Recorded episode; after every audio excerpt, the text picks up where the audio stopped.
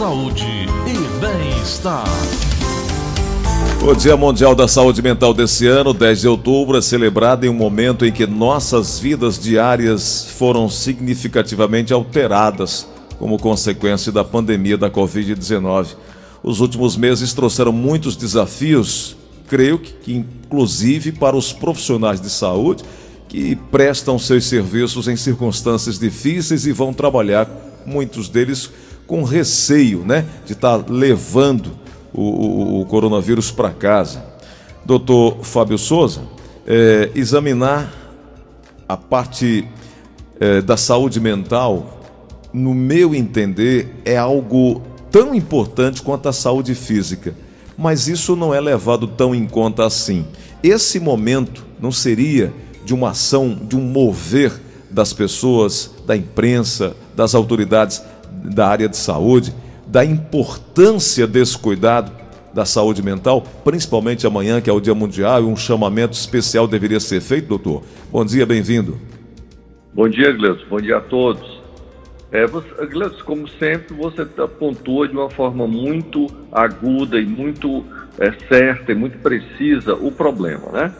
Assim, nós temos uma onda, essa quarta onda, chamada quarta onda depois do Covid aí, que é de, de um aumento da prevalência, aumento do número de casos de pessoas que têm problemas nas seguintes áreas, principalmente depressão, ansiedade, estresse pós-traumático e abuso de substância.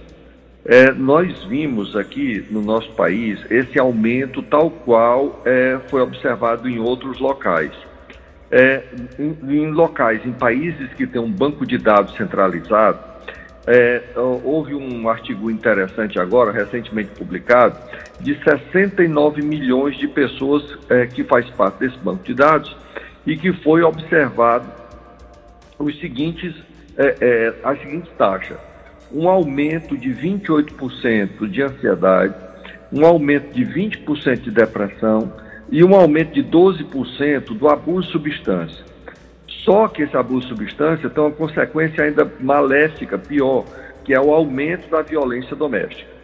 Então, esse, todos esses dados nos levam a refletir qual é a prioridade que a saúde mental tem nas nossas sociedades. E vamos falar basicamente da sociedade brasileira. Uhum. Eu vou te dar alguns dados, Cleusa, aos seus ouvintes, os seus inúmeros ouvintes, para que haja reflexão, especialmente nesse época de pré-eleição. Quais são os dados que eu estou mencionando? A Organização Mundial de Saúde diz com todas as letras que, considerando todas, todas as doenças do mundo, todas elas juntas, os transtornos mentais são responsáveis por 28% de incapacitação, que é o grupo que incapacita mais do que câncer, mais do que infarto, é, é, é doenças cardiovasculares, doenças pulmonares, doenças é, é, do, do intestino, dos rins, enfim, de qualquer outra área, os transtornos mentais são 28% a responsabilidade deles da incapacitação. Aí você vai, uh, Gleudson, para os orçamentos públicos. Qual é o percentual destinado à saúde mental nos orçamentos de saúde, quer do Estado, quer do município, quer da, da, do Ministério da Saúde? 2 a 3%. Você vai ver que essa conta não pode fechar nunca. Como é que eu tenho 28% de capacitação e destino 2 a 3% para a, a saúde mental? Então, eu, a gente teve nesse mês de setembro, o setembro amarelo, a gente teve discussões na Câmara dos Vereadores e na, e na Assembleia Legislativa do Estado, pedindo que todos os políticos estão dizendo que a saúde mental é importante. Muito bem. Então eu propus a seguinte coisa: vamos sair do verbo e entrar na verba. Uhum. Porque se você só disser que a coisa é importante, a coisa é importante, e ela não tiver é, é, implementada no orçamento, ela não tiver prevista no orçamento, é um discurso vazio. É um discurso que não tem a comprovação dos dados da realidade. Então, o que eu estou pedindo a você, Gleison, a todo mundo, é que é, é, se aproxime do seu candidato a vereador, se aproxime do seu candidato a prefeito e pergunte quais são as suas propostas em relação à saúde mental. o que é que o senhor vai fazer ou pretende fazer em relação a melhorar a saúde mental da população? Eu acho que esse é, o, é, é, é um tema que a gente não pode fugir. Não dá para fugir eh, desse tema pela prevalência absolutamente assombrosa de transtornos mentais na comunidade. Então, o que a gente quer é que os governantes é, tenham uma política de Estado. Ao se calcular, Gleitos, a gente na Assembleia, na, na, na Câmara de Vereadores, foi feito um plano, pela primeira vez na vida, um plano de prevenção de suicídio da atual administração. Muito bem. O que é que a gente queria que a Câmara fizesse? É, fizesse esse plano uma lei. Porque, ao invés de ser uma política de governo, e aí muda o governo da política, mas se estiver prevista em lei, essa, essa é, política vira uma política de Estado, não fica mais uma política só de governo. Então a gente quer é que as pessoas entendam, os políticos entendam que tem que ter uma verba, uma dotação de verba, de modo que a gente possa ter realmente uma saúde mental adequada. Vou te dar um exemplo, Gleus. Fortaleza é uma cidade de 3 milhões de habitantes. Ela tem seis CAPs para adultos, seis CAPs. Ou seja, é, para cada, é, é, digamos assim, 500 mil habitantes, existe um CAPS de adulto. Vamos tirar 100 mil habitantes aí por cada regional de crianças. Fica um CAPS para 400 mil pessoas. Se uma equipe do CAPS estiver trabalhando de manhã de tarde, manhã de tarde, manhã de tarde, ela atende no máximo 640 pessoas. Vejam bem, como é que eu tenho uma previsão de atender 640 pessoas por mês para uma população de 400 mil habitantes? É impossível. Então deveria ter um CAPS não para 500 mil pessoas, mas um CAPS para 50 mil pessoas. Tinha que, ter um, é, tinha que ser é, é, multiplicado por 10 a quantidade de CAPS, pelo menos, pelo menos para ter um CAPS para 50 mil pessoas, e mesmo assim ainda seria insuficiente. Doutor. Então, Pois não. Diante de tudo isso colocado, e que infelizmente não é algo só em Fortaleza, só no Ceará, eu percebo que é global essa falta de atenção principalmente nos últimos anos, é, a saúde mental deixou de receber essa atenção, esses investimentos proporcionais.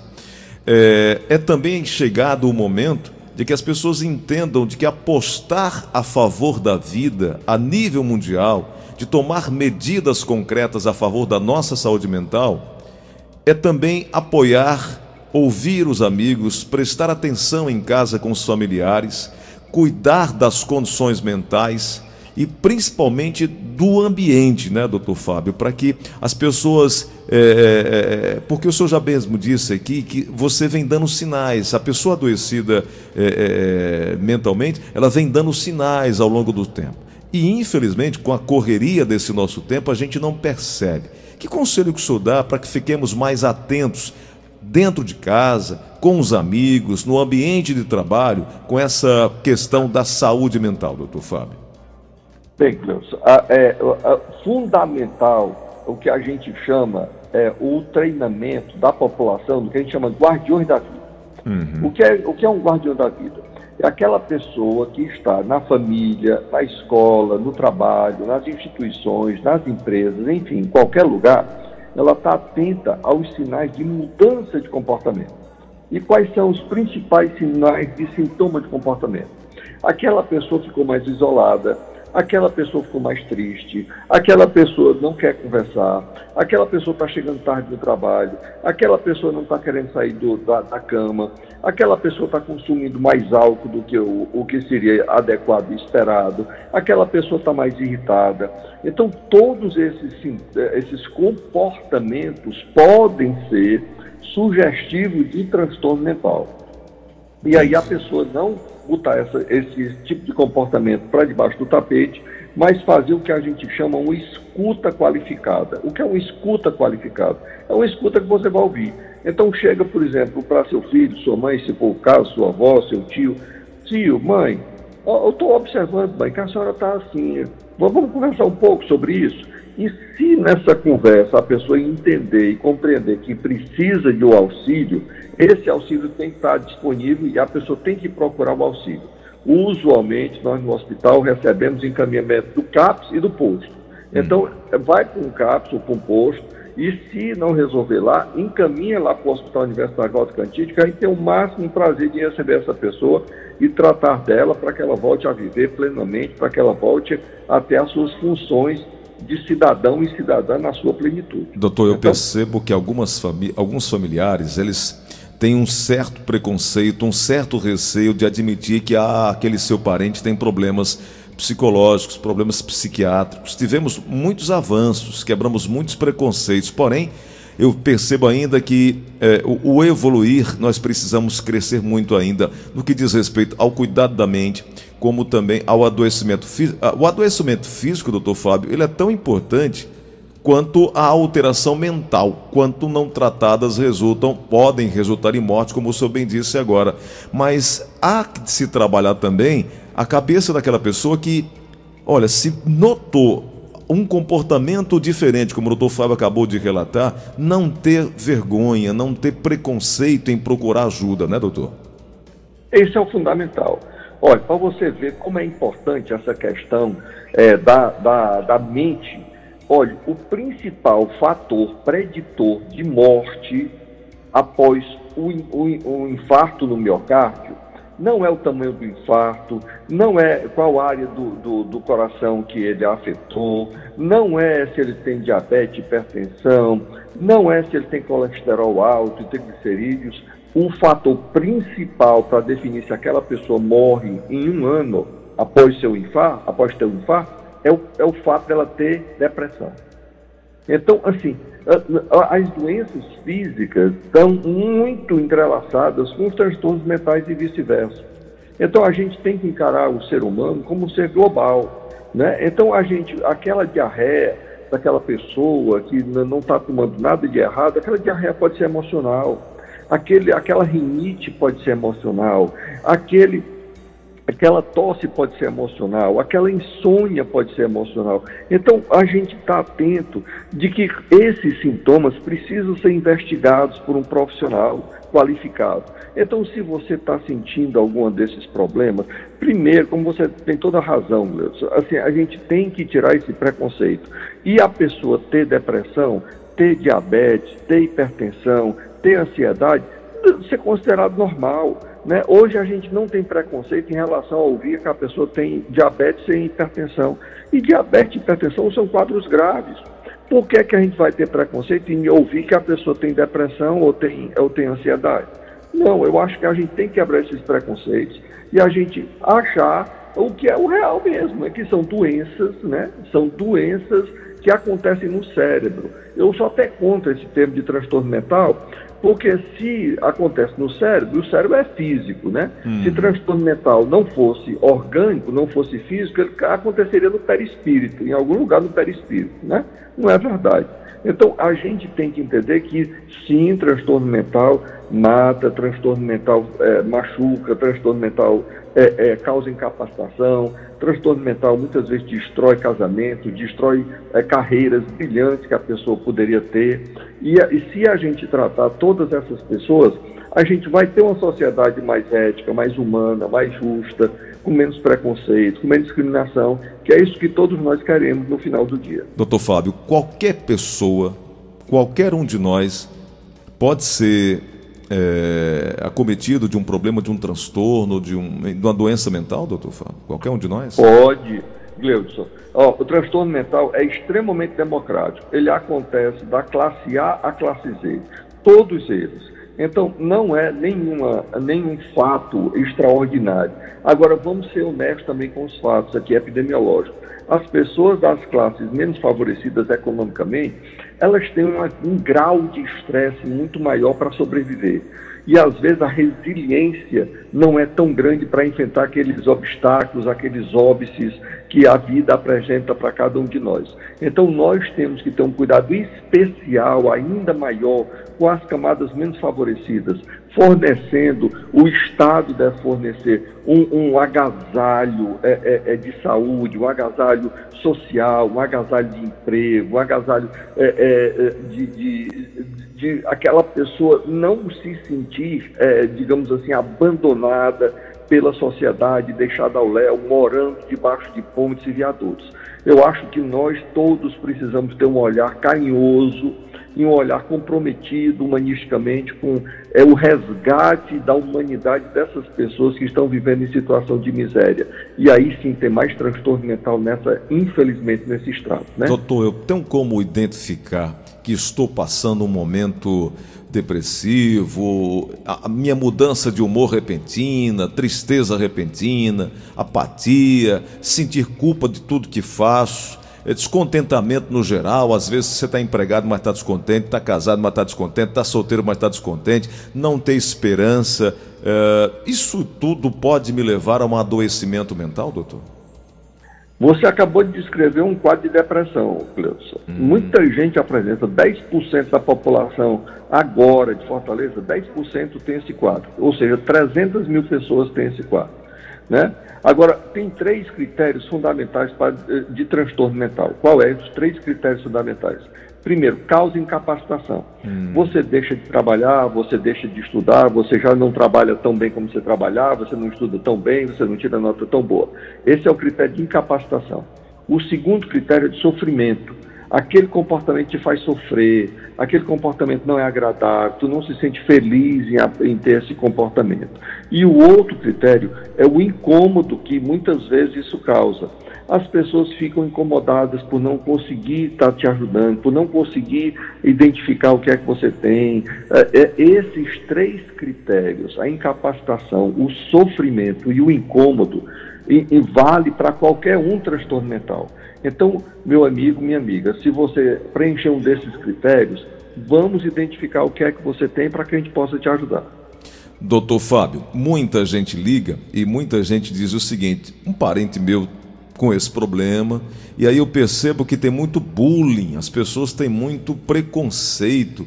Doutor Fábio, como é que a gente consegue combater o bullying e, por outro lado, o assédio psicológico, que são frequentes causas desses estresses relacionados ao trabalho, por exemplo, e apresentam riscos à saúde desses trabalhadores, como o senhor bem disse, que é uma doença muitas vezes incapacitante? Olha, Wilson, uma das coisas que eu acho mais importante dessa questão do bullying é que acontece muito, por exemplo, com as minorias. Ah, é, é, ela é um bujão de gás, ela é uma baleia, se a pessoa tem um excesso de peso. Ah, ele é um cibito baleado, se a pessoa é muito magra. Ah, ele, ele parece isso, parece aquilo. Assim, esse tipo de atitude eu acho absolutamente desumano e é um abuso, sim, um abuso emocional tremendo. Então nós não temos que, que, colocar e nem, e nem rir de nenhuma piada que coloque um grupo de risco, ou que seja de religião, ou que seja em relação a sexo, ou que seja em relação à raça, ou qualquer coisa que seja. Eu acho que o bullying tem que ser abolido da nossa, do nosso critério humanístico. Né? A gente tem que entender que as outras pessoas são diferentes, ainda bem que são diferentes, ainda bem que elas contribuem do mundo de diferentes maneiras. Mas a gente evitar, por exemplo, tem um programa é, de rádio, que eu não vou citar o nome, em que a pessoa liga para outra pessoa e fica fazendo bullying. E isso dá audiência, as pessoas ficam ouvindo esse tipo de programa, que para mim é absolutamente deplorável. Né? A pessoa liga para a casa do outro, aí fica uh, dizendo mil palavrões e, e, e fazendo uh, é, conotações pejorativas em relação a isso. Não, eu acho que a gente precisa ter uma ética de que a gente não pode dar audiência a esse tipo de programa, em que as outras pessoas são expostas nas suas fragilidades, nas, suas vulnerabilidades. Não é razoável isso, a gente rir da queda que o outro tem na calçada. O ideal é que a gente vá ajudar essa pessoa a se levantar. Não é razoável a gente estar tá, é, é, sendo, é, digamos assim, a, a outra, o sofrimento da outra pessoa está sendo motivo de regozijo meu, de exultação minha, de risos totalmente inapropriados. Eu acho que a gente precisa entender que ah, se as pessoas estão sofrendo ou têm algum tipo de, de incapacitação, de incômodo, a gente precisa ajudar, precisa dar a mão amiga e puxar que essa pessoa possa se sentir confortável com o agasalho é, é, afetivo que você vai dar para ela, né? E que ela confiar em você, que a gente está ali junto para superar as dificuldades. Se a gente fizer isso, eu acho que a gente vai ter uma sociedade bem melhor, sabe, Cleo?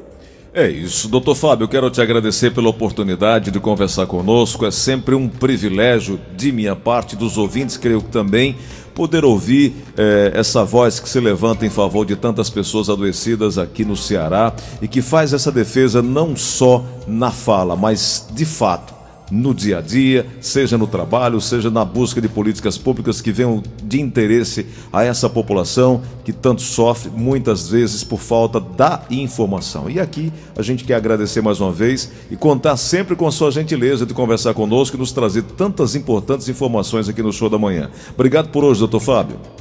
Muito obrigado, Deus. Bom fim de semana a todos. Grande abraço.